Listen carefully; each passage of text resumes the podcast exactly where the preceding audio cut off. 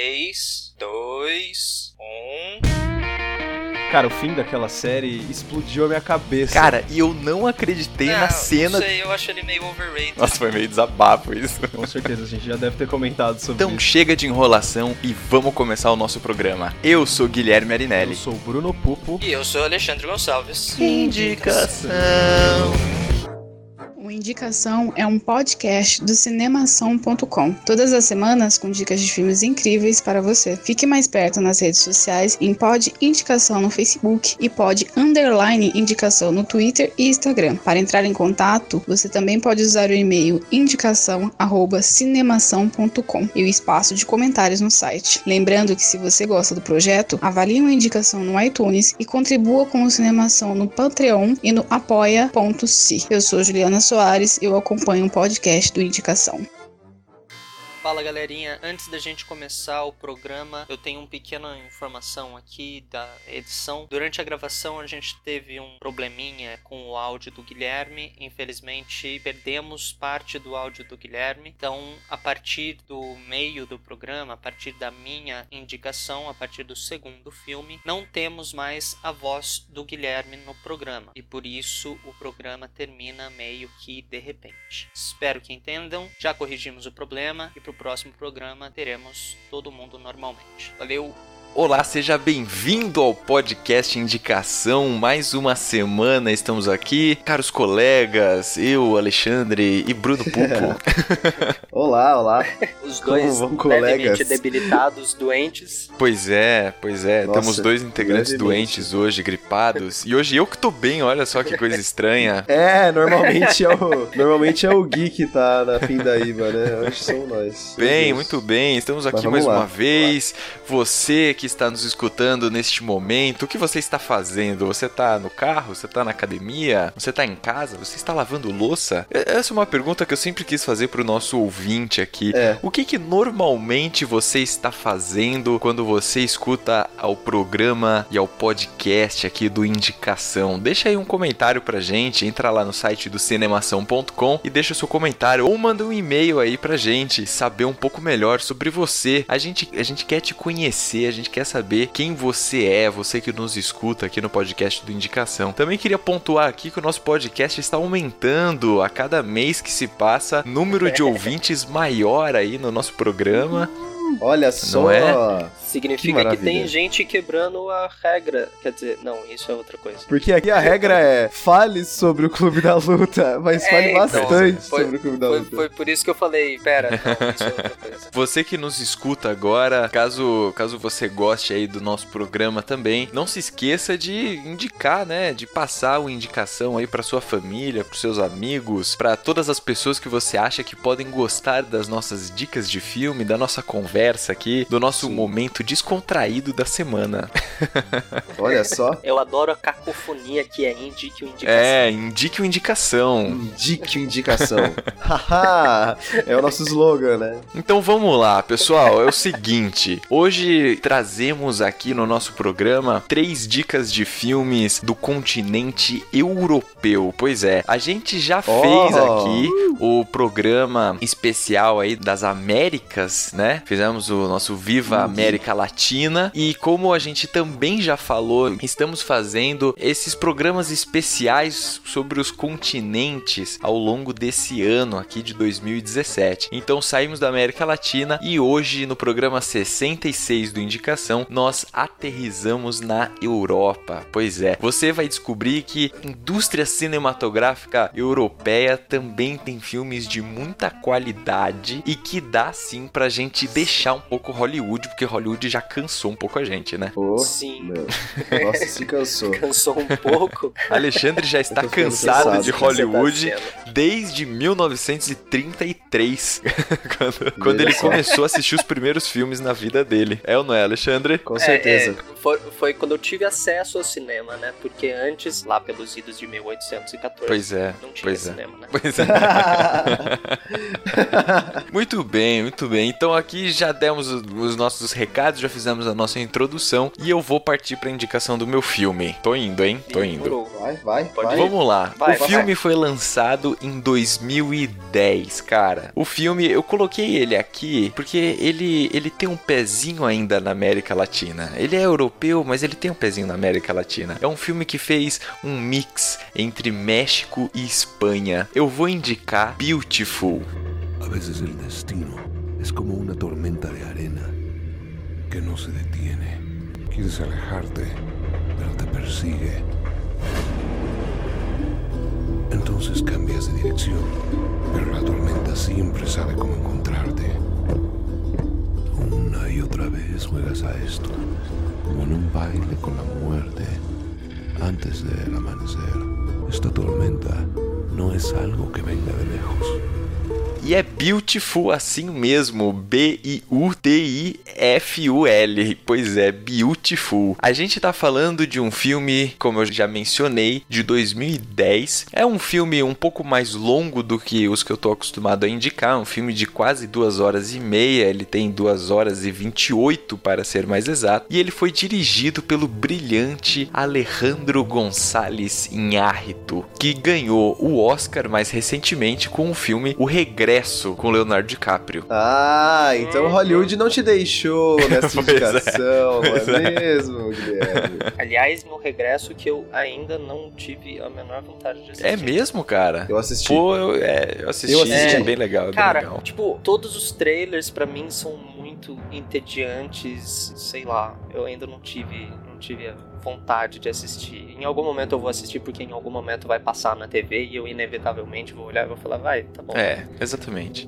e- Mas, assim, vontade, vontade, não tive. E só pra, pra apontar aqui, né? O Inhárrito, ele também participou da produção do Birdman, que também ganhou o Oscar, certo? E também participou da produção de Babel, de 2006. Então, estamos aqui com, com três pernas, né? Estamos com uma perna no- na América Latina, estamos com uma perna em Hollywood e estamos com uma perna na Europa. Esse filme, ele conta com o protagonismo de Javier Bardem, por que não, né? Porque, enfim, o, né, talvez seja o, o ator latino com mais repercussão no mundo, né, cinematográfico, assim, de Hollywood e tudo mais, enfim. Então, Javier Bardem, ele faz o protagonista deste filme, que chama Ushbal. Temos também Mariciel Álvares, Hannah Boukhaib, Guilhermo Estrela. Na verdade, os outros atores que participam desse filme, eles não são muito famosos, assim. Pelo menos não teve nenhum que eu, olhando aqui, procurando um pouco mais sobre eles, reconheci em algum outro filme ou em alguma outra, outra produção. Mas, o caso é o seguinte, o Javier Bardem, ele é o, o protagonista, né? Cara, assim, eu preciso fazer um, dois destaques antes de eu continuar a minha indicação aqui desse filme. O primeiro é pra interpretação do Javier Bardem nesse filme, que está absolutamente fantástica. É inacreditável... Ah, que ele sempre é fantástico. Não, né, mas assim, cara, é, é, in- Praxe, é né? sério, é inacreditável o nível de realismo, sabe? De vida cotidiana, sabe? Esse filme ele fala disso, cara. Ele fala sobre a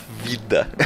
sobre a vida das pessoas, entendeu? E assim, a vida, a vida Caramba. ordinária, cara, sabe? Que é essa vida da, da população esquecida, entendeu? E o, e o Bardem, ele faz isso muito bem, assim. Esse cara que é surrado pelo dia a dia, sabe? Por lutar pra ganhar algum dinheiro pra se sustentar e sustentar mais algumas pessoas. Então eu preciso fazer esse primeiro, esse primeiro apontamento. E o segundo apontamento que eu preciso fazer é o seguinte: assista esse filme duas vezes. É sério, vai valer a pena. Eu percebi isso agora, da segunda vez que eu assisti esse filme, pra eu poder trazer aqui pro nosso podcast. E vale muito a pena assistir esse filme duas vezes. E assim, só um parênteses rápido: por que, que é muito importante fazer isso? Primeiro, pela linha como o filme se desenvolve, a linha de história mesmo. Você vai entender isso depois, né? Porque quando você termina de assistir o filme pela primeira vez, que você tá tentando entender a história e os personagens e tudo mais, você não se atenta a esses detalhes. Então, assistir pela segunda vez vai fazer com que você encare algumas cenas de uma forma diferente. Então, isso é uma coisa muito importante. E porque também, quando você assiste um filme pela segunda vez, você fica muito mais preso ao senso estético do filme. Não somente à história, ao desenvolver da história. Então você fica muito atento à construção das cenas, por exemplo, né? Aos closes da câmera, é, ao jogo da câmera, enfim. Então vale muito a pena. Assista esse filme duas vezes, vai valer muito a pena. E aí é o caso seguinte, só caminhando aqui pra trama aqui da história, né? Pra sinopse do filme. E aí eu já, já toco em frente e já passo a bola para vocês. Como eu disse, esse filme ele fala sobre a vida cotidiana, cara. E aí, o Javier Bardem, ele interpreta o Ushbal, e esse filme ele foi filmado na Espanha, mas ele é de produção, que nem eu falei antes, ele é de produção mexicana e espanhola, então ele tem esse mix aí. Ushbal, ele é um pai de família, solteiro, ele tem dois filhos, uma menina um pouco mais velha e um menino, mas assim, os dois são, são crianças ainda, e ele tá tentando ganhar algum dinheiro de formas. As, as, formas que ele vai encontrando são formas ilícitas. Então é aquele típico cara que tenta ganhar algum dinheiro na ilegalidade. Enfim, ele se vira como pode para criar os dois filhos dele e para se sustentar também. Ao longo da história, você vê como é uma luta diária para que ele consiga se sustentar, né, cara? Para que ele consiga viver, entendeu? E aí tem duas questões que interferem na história e que eu acho que montam a trama da história de uma forma que envolve o telespectador de uma forma muito mais profunda e muito mais complexa. Primeiro é que logo no começo do filme, o Urbal, ele. Eu não sei exatamente como pronunciar o nome dele, tá bom? Só pra dizer aqui. Mas enfim. Nossa, mas esse programa. cada vez de uma cada, vez. É, cada vez que eu tô falando. Esse programa, cara, esse programa vai ser bem difícil. Cada vez que eu tô falando. vários nomes. Cada vez que eu tô falando, eu falo de um jeito. Mas vocês estão entendendo, tá bom? Só pra vocês entenderem que ele é o personagem principal. Enfim, logo no começo do filme, você acompanha uma cena em que ele vai num médico e aí ele começa a relatar algumas dores no médico. E mais ou menos um pouco antes ainda da metade do filme, você descobre que ele tá com um câncer. Que, enfim, ele tá com a saúde, portanto, debilitada, né? E aí isso intensifica ainda mais esse sentimento de o que, que eu vou deixar para os meus filhos, né? O que, que vai ser dos meus filhos quando eu morrer, já que ele é um pai solteiro. E a segunda coisa que eu achei interessante desse filme, que eu acho que traz esse tempero, enfim, que deixa a trama um pouco mais complexa, é o fato de eles apresentam como se ele tivesse uma mediunidade, sabe? Então ele é um cara que ele tem uma sensibilidade para perceber espíritos e, enfim, conversar com eles e tal. A um primeiro momento pode parecer que essa característica ela tá meio descolada dessa vida dura que o Ushbal apresenta, mas é interessante porque ele traz essa mediunidade de uma certa forma, ela ajuda o personagem a construir a perspectiva sobre a morte que ele tem, né? Então, é uma coisa muito interessante porque isso vai vai se construindo ao longo do filme e você vai percebendo como o personagem vai mudando e como a relação dele com os filhos também vão vai, vai mudando, né? Enfim, a perspectiva dele e tudo mais. Enfim, a, ele é um pai solteiro, mas a, ele ainda tem contato com a mãe das crianças e tudo mais. E aí você vê que apesar da dificuldade dele, né, apesar da falta de dinheiro e, e, e de muitas vezes buscar o dinheiro, né, buscar o sustento na ilegalidade, ainda assim ele é um pai muito cuidadoso, é um pai muito preocupado, um pai muito atento aos filhos dele também, sabe? Então ele cria os filhos sozinho e, e é todos os dias essa rotina, é todos os dias uma dificuldade, uma luta e tudo mais. E o filme inteiro ele passa esse sentimento. Por isso que eu falei para assistir também duas vezes, porque quando você assiste a segunda vez e você se prende a esse senso estético do filme, você percebe quanto que o filme é construído para te passar essa sensação de rotina, de dia a dia, de suor, de trabalho, de dificuldade, sabe? Enfim, é um filme belíssimo, vale muito a pena. Ele está inteiro no Netflix, então olha aí mais uma vez, fazendo propaganda de graça pra Netflix, mas ele está inteiro de graça lá, de graça, né? Você precisa ter assinatura da Netflix, mas ele está inteiro lá. E, cara, assista, vale muito a pena, é um filme excelente. Ele é um pouco longo, mas assim, vale cada minuto, eu garanto. Cara, eu, eu até ia comentar alguma coisa, mas você falou absolutamente tudo do filme, concordando 100% com tudo que eu vi do filme. o que é. foi surpreendente para mim. Olha aí! meu Deus. Vai, oh, vai acabar o mundo. Meu Deus! Segura. Né? Um ano e meio começou, de começou no, no Começou no programa passado que o Gui falou que ia ver um filme meu. É, então. Pois é, né? cara. Gente, tá, tá começando a rolar rolar bug na Matrix. Isso é bug na Matrix. Tenho certeza Não, que é bug é, na é Matrix. realmente, cara, esse filme, o, o Javier Bardem, ele tem essa capacidade mesmo de puta, ter, um, ter um tato com a atuação dele, de, de passar uma, uma verossimilhança, passar uma realidade no personagem dele, que é um absurdo. E Ah, nesse filme muito ele, ele, não né? tá, ele não tá nem um pouco diferente. Aliás, esse é um, pra mim, eu acho que é um dos melhores filmes dele. Pra mim. É, é, pra mim também. Puta, tá. A história é, é fantástica, é bem do, do tipo de história que eu gosto. Uhum. E, por, por incrível que pareça, encontra-se mais nos filmes europeus mesmo. Uhum. Você falou tudo, cara. É isso aí. Cara, eu vou mandar bala aqui no meu, porque eu tô, eu tô enrolando off the records aqui da gravação, porque eu não faço ideia de como é que eu vou indicar esse filme. Mais Mas eu vou vez. começar logo e chama Quatro Meses, Três Semanas e Dois Dias. Bani? Trei sunteți, nu? Tot ce e de făcut? Scuzați, domnul Bebe? Știți că odată ce am dat drumul, nu mai e cale de întors. Știți că e de pușcărie ce facem noi aici? Unișoara asta nu de joacă. Vă rog eu frumos să mă ajutați. Păi ce pula mea, mă? Tu crezi că mă prostești pe mine ca pe ultimul fraier? Și să rezolvă altfel. Stai tu liniștită că o să fie totul bine.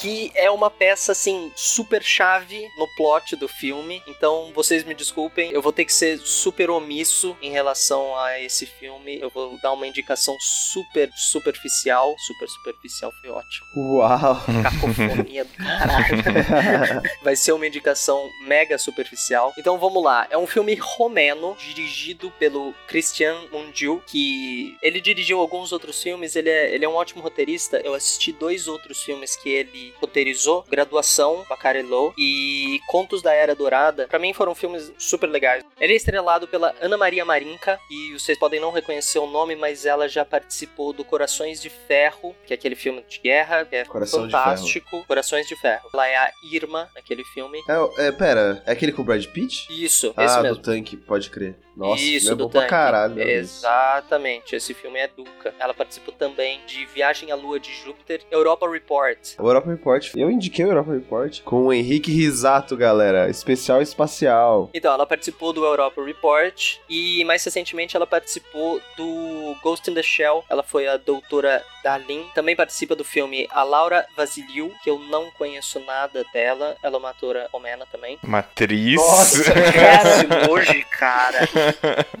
Essa É doeu um aqui no É. coração. Meu Deus.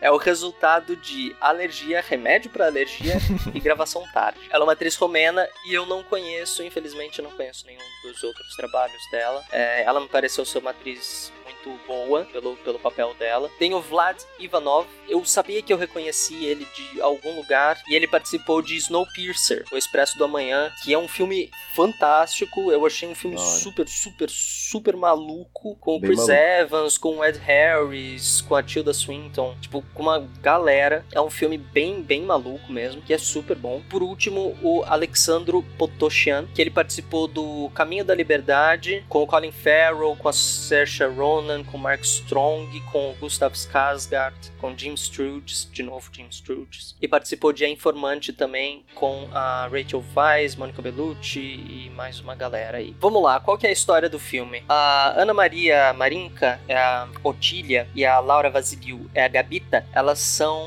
colegas de dormitório, elas estão na, na universidade, elas dormem num daqueles complexos de, de apartamento, de faculdade, e elas têm uma situação a ser resolvida. E eu não posso ser muito mais específico do que isso, infelizmente, senão eu vou entregar toda a ideia do filme. Elas têm uma situação a ser resolvida e o filme inteiro, quase duas horas de filme, uma hora e cinquenta de filme, se passa ao longo deste dia elas tendo que resolver essa situação, esse problema. Não tem, assim, é, é um filme bem do, do jeito que eu gosto. Não tem nenhuma maluquice, não tem nenhuma uau, super correria é, ou algum problema muito grande, muito cabuloso, muito cinematográfico. É uma situação bem real, bem verdadeira, que não tem, assim, charme nenhum, não tem nada é, glamuroso no filme. O filme se passa em 1987, só pra pra ajudar a localizar. Então a Romênia estava passando por uma situação meio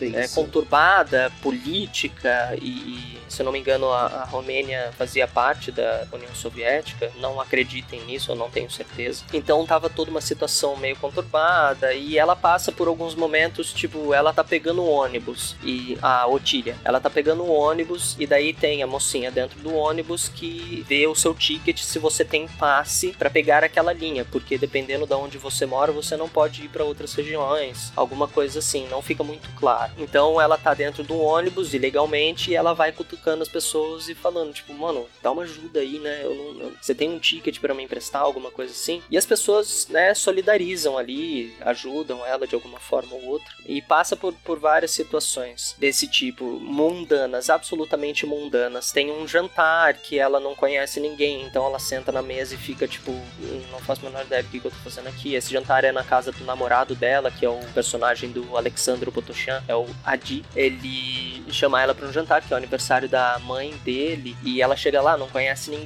e ela fica tipo, tá todo mundo conversando e ela tá lá com cara de pastel porque ela não sabe nada. Tá todo mundo conversando entre eles e ninguém tá falando com ela, então ela não tem por que tá falando. São situações assim absolutamente mundanas. E é muito, muito bem feito e é um filme muito forte e pesado e denso e envolvente. Quando eu comecei a assistir o filme, eu olhei assim e falei, puta, vai ser um filme lento. Não chato lento, mas de cadência lenta, que as coisas demoram a se desenrolar pela, pela situação, né? Pelo estresse da, da situação. Mas, puta, eu não conseguia tirar o olho. Eu não pisquei, eu não fiz nada, eu não mexi no celular. A, a Gabi tava do meu lado, ela tava mexendo no celular, ela tava fazendo um monte de outras coisas e eu tava, assim, focado 100% no filme. Que pra mim foi, foi ótimo, foi fantástico, que foi surpreendente. E é um filme que não, não explica nada. Você simplesmente tem esse recorte do dia, tem esse dia das meninas e é só. Não, não conta um background, não explica o que, que aconteceu para chegar naquela situação, não conta o que, que, vai, o que, que vai ser resolvido depois. É, é simplesmente aquele dia, são simplesmente aquelas X horas que se passam no filme. E é isso, que pra mim é fantástico. Ele ganhou, meu, um milhão de premiações, tem 38 premiações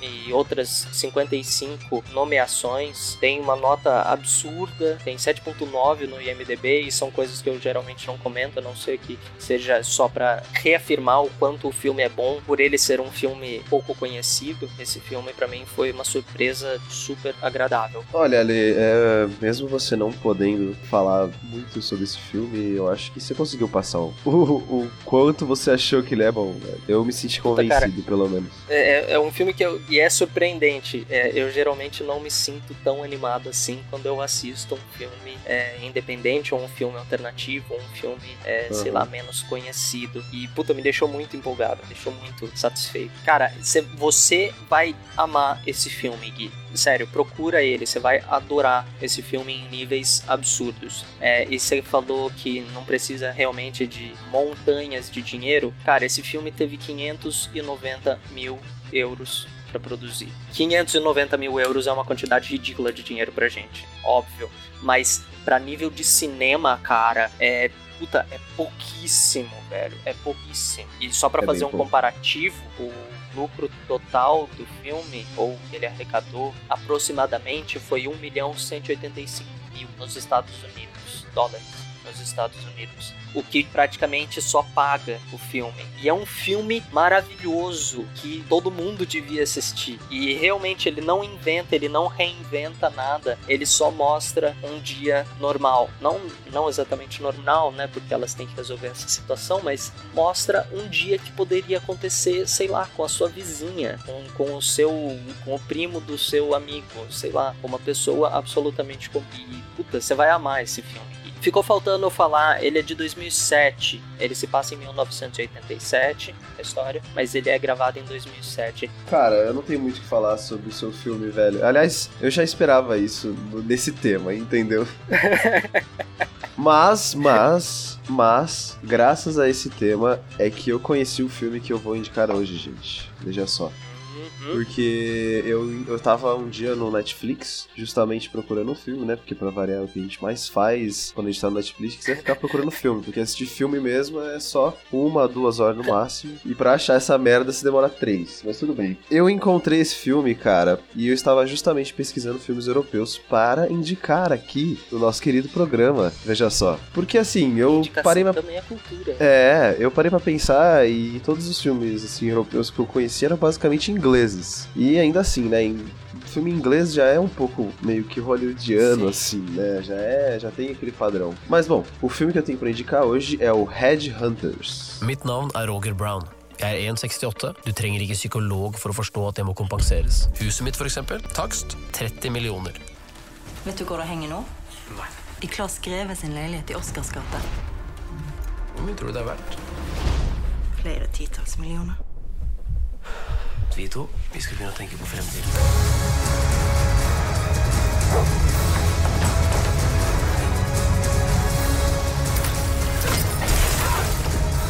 Headhunters, que é um filme que eu nem, nem ouso tentar pronunciar no título original, porque é uma coisa impronunciável pra mim, eu acho que impossível. É um filme norueguês, pessoal, veja só. Filme norueguês de 2011. Ele foi dirigido por Morten Tildum. Morten Tildum que foi responsável pela direção de O Jogo da Imitação, de 2014, Passageiros, de 2016. Então são dois filmes até que conhecidos, né? O Passengers ficou bem conhecido também, que é com o Chris Pratt e a Jennifer Lawrence. E eu não sabia disso, acabei de ficar sabendo. E aí ele conta com o elenco o Axel Henny, eu não sei, eu- gente, eu falei, eu não vou saber falar o nome de muita pessoa aqui, tá? Mas o Axel Henny, ele, ele aparece em Perdido em Marte, aparece em Ninho no Hércules, que saiu com o The Rock também. tipo, tudo a ver, né? Mas beleza. É, também conta com a Sinov Makodi. Ela não fez nada muito conhecido, pelo menos não que seja de conhecimento mundial, né? Um negócio mais regional. O nosso querido e eterno Nicolás Coster Valdal. Você sabe falar o nome dele, Ale? Nikolai Coster-Waldau. Isso. Exatamente, meus amiguinhos. É o nosso querido Jamie Lannister. O Jamie. O Jamie, o. o é o, inimi o inimigo que agora é um cara querido, né? Pelas pessoas. Também, né? É o Só mãozinha. É o mãozinha de ouro. Enfim. é, nossa, não pegou bem, né? Esse apelido. vamos lá, vamos lá. Foco, Pula. foco, fo- foco, vamos lá, gente. O filme, ele se trata basicamente é, de um, um cara chamado Roger, que é interpretado pelo Axel Henny. E ele é um headhunter, né? É um cara que trabalha procurando talentos para empresas, né? Ele oferece esse trabalho para a empresa e vai atrás das pessoas que têm o perfil que mais se encaixa com a empresa. Mas tem um pequeno problema. Ele meio que sustenta um modo de vida um pouco que não condiz com o emprego dele, digamos assim. E isso graças ao fato de que durante a noite, ele, além de ser headhunter, ele rouba pinturas. Pinturas é muito caras, que deve ter de monte na Europa lá, né? Eu imagino. Enfim, ele tá lá, ele tem esse emprego, ele consegue dinheiro, só que não é um dinheiro garantido, porque ele tem, sempre tem que ter um roubo ainda maior para poder continuar mantendo aquele estilo de vida que ele tem e para manter a esposa dele, né? Que na cabeça dele é por causa da grana que ele tem, que ela tá com ele. Então ele sempre fica meio desesperado atrás de um trabalho novo, além desse de Headhunter. Até que um dia, numa exposição de artes, né? Que por incrível que pareça, a mulher dele, é a esposa dele, é dona de uma galeria de artes, ele encontra com o personagem do nosso querido Jamie Lannister. Eu vou chamar ele de Jamie Lannister, tá, pessoal? É mais fácil pra mim. e o Jamie, nesse caso, interpreta o Klaus Greve, que é um, um cara que foi um paramilitar, né? É um ex-mercenário. Mas é, era um cara com treinamento militar, fodão, alemão, que tinha um quadro valiosíssimo que foi. é, que pertenceu ao Hitler. E, tipo, vale, assim, infinitos dinheiros, infinitos dinheiros. A questão é, o filme, a- o plot do filme inteiro vai se, vai se concentrar nesse roubo, né? Que ele almeja, que é desse quadro. Por que que eu gostei tanto desse filme, cara? Por que que eu me surpreendi? Tem plot twist, tá? Pra começo de conversa, tem plot twist. É bem legal. Que dúvida. Ah, uau! E, e, cara, eu acho que foi um dos melhores filmes de ação que eu assisti em muito tempo, velho. Sério, foi um filme de ação muito, muito bom. É, os caras têm cena de perseguição, os caras têm cena de roubo, estilo gatuno, assim, os caras têm cena com arma, tem. Nossa, tem todo tipo de cena que você quer de um, de um filme de ação, você vai encontrar nele. E, cara, muito melhor do que você tem visto hoje em dia em Hollywood. Vocês me desculpem, Os mas... caras eram vikings, os caras eram os reis da. Exatamente, cara. Que eles não iam saber fazer? Meu, é, é tipo sensacional, cara. É, eu, tô, eu, eu resolvi indicar ele assim que eu terminei de assistir. Foi o primeiro filme que eu escolhi lá na lista pra assistir e ver se eu gostava pra indicar. E, meu, eu saí com total certeza de que eu ia indicar ele, porque ele me passou muito o sentimento daqueles filmes de ações mais antigos, né? De quando é, Hollywood ainda fazia algum tipo de filme de ação sem CGs explosivas e explosões homéricas, assim, coisas. Exatamente isso que vocês falaram, sabe? Até a ação é um negócio mais comum, assim, um negócio não tão extraordinário como a gente costuma ver nos filmes que são blockbusters, né, gente? É, é sensacional a atuação do, do, do personagem principal, é, do Axel Henny, ele, meu, ele dá um show, ele passa todo o sentimento daquela pessoa. Você pensa, se eu tivesse no lugar desse cara, eu estaria exatamente assim, sabe? Tipo, cara, é sensacional. Assistam, vale muito a pena. Eu não sei se o Ale já assistiu, né? Porque normalmente ele já assistiu. Sim, eu já assisti. É, então, é. Esse filme é do cara, caralho. é muito, muito, muito bom, cara. É muito bom mesmo, vale muito a pena. Tem lá no Netflix ainda, se eu não me engano. Passe lá e veja. Red Hunters, cara, vale a pena. O Axel Henny, ele fez um filme que chama Max Manus, que é o nome do personagem dele, por sinal. Puta, é, desde esse filme eu já, já fiquei de olho nele. No filme do Hércules ele faz um personagem bem...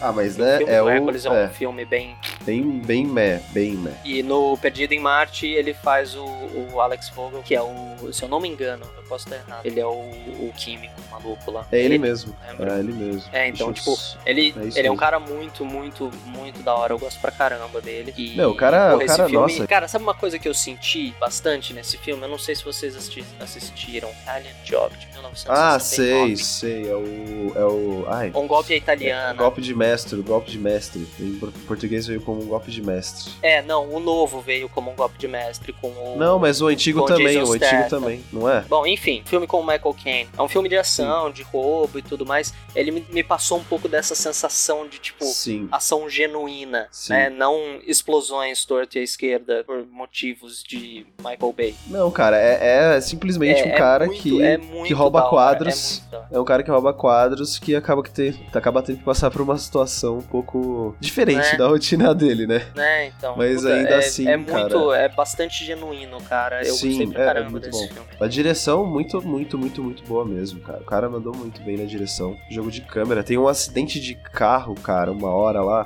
que, nossa. é, Ah, não tem, não tem o que Sim, falar. eu não vou sim, falar sim. muito que. É. que Eu acho que eu senão sei qual que você tá falando. É, então, é o é acidente. nossa, muito foda. Muito foda mesmo. Sim. E sim, eu também dei risada nessa parte. Mas enfim, é muito foda. Ah, mano, se você gosta de filme de ação, você vai curtir muito esse filme. Falou, galerinha. Falou, pessoal. Até mais. Esse podcast foi editado pela Isso Aí Design. Tudo isso é forma com função. É design estratégico. É isso aí.